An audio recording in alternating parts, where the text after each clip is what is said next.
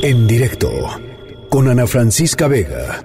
Uno de los eh, medios de comunicación que ha estado pues ahí cerca es eh, em, Amapola Periodismo y está en la línea de en directo Marlene Castro. Marlene ha tenido oportunidad de platicar con algunos de los niños que fueron eh, reclutados y yo te agradezco mucho que nos tomes esta llamada, Marlene.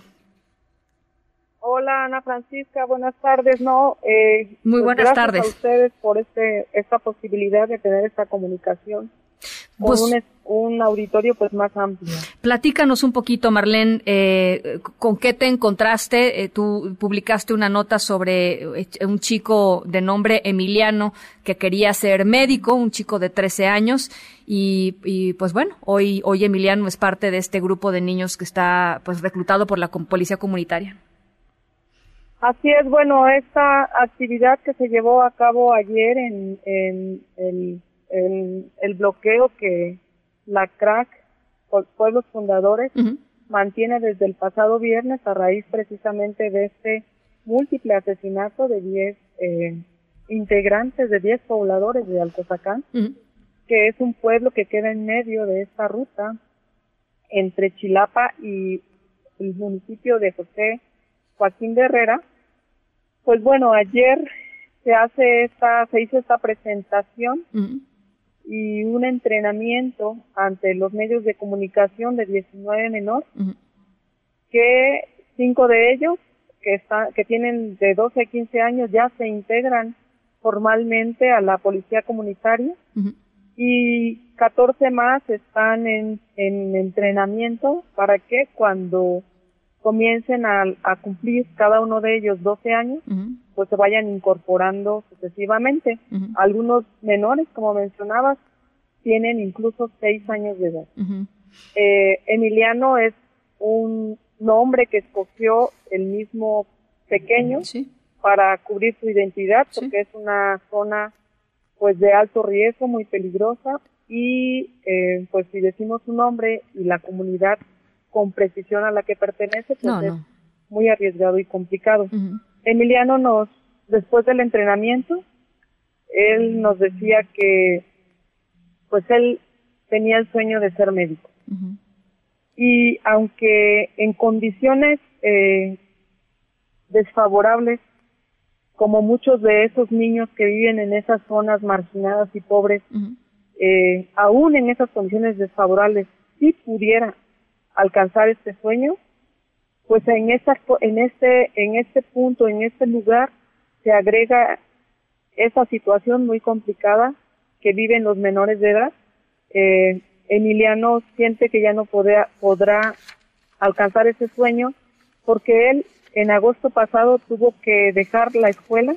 Él estaba cursando el tercer año de secundaria y tuvo que abandonarla porque para ir a la escuela secundaria tiene que recorrer aproximadamente una distancia de entre 300 y 400 metros que se sale del territorio que protegen los policías comunitarios. O sea, pasa al lado, el, pasa al lado enemigo, digamos, ¿no? ¿Mande? Pasa como al lado el enemigo.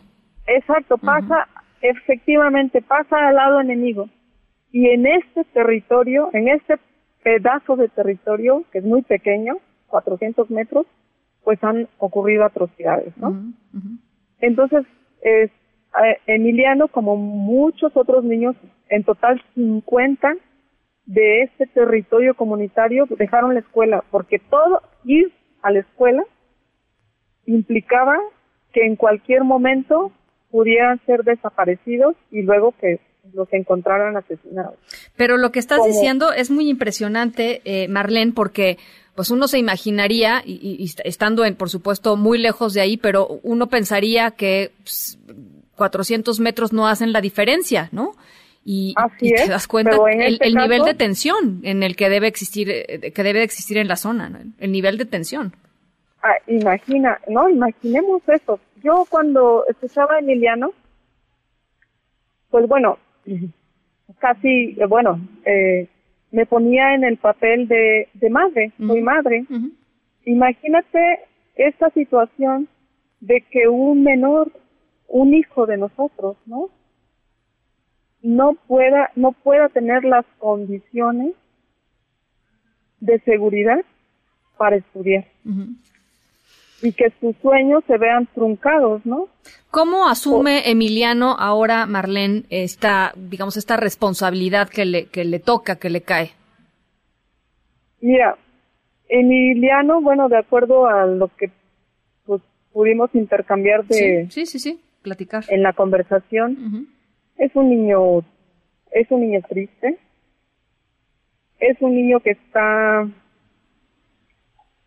que acepta que tiene esa realidad y que no la va a poder cambiar si no, si no personalmente con sus 13 añitos y su cuerpo de niño pues hace algo, ¿no?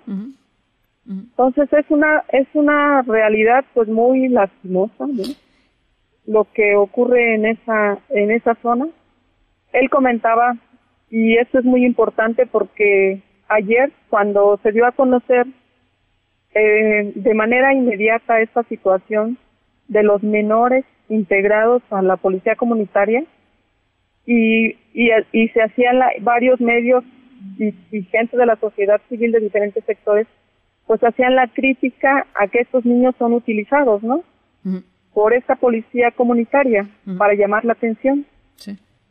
Lo que yo eh, me interesa rescatar es que, por ejemplo, en el caso de estos de estos menores de edad de 12 a 15 años que ya están integrados como como parte de la policía comunitaria, pues lo aún con esa escasa edad lo hacen de manera consciente y, y muy claros del, del, peligro que eso representa. Pues Son decisiones que tomaron, me decía Emiliano, o sea, no la, no la tomó él solo, es una decisión que tomaron en la familia, porque en el caso de Emiliano, pues él pudo haber perdido a un hermano, porque ese grupo criminal que está sentado ahí desde hace aproximadamente seis años que le está disputando el territorio para ejercer un control total, había tomado a su hermano de rehén para incursionar en uno de estos pueblos.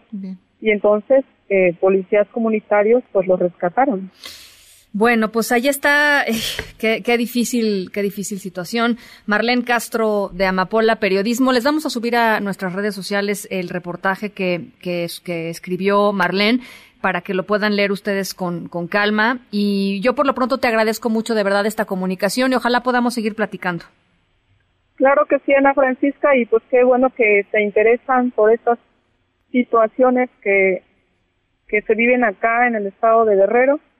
Es cierto, la situación de violencia es una cuestión pues generalizada prácticamente en todo el país, pero esas condiciones de pobreza y marginación que de por sí se viven en el estado de Guerrero, pues la inseguridad todavía eh, tiene un tiene un nivel más alto, ¿no? Muy bien. Por este por este contexto te, te mando de, que de por sí se vive en Guerrero. Te mando un abrazo, Marlene. Gracias. Gracias, gracias a todos por escuchar. Gracias. Muy buenas tardes. En directo.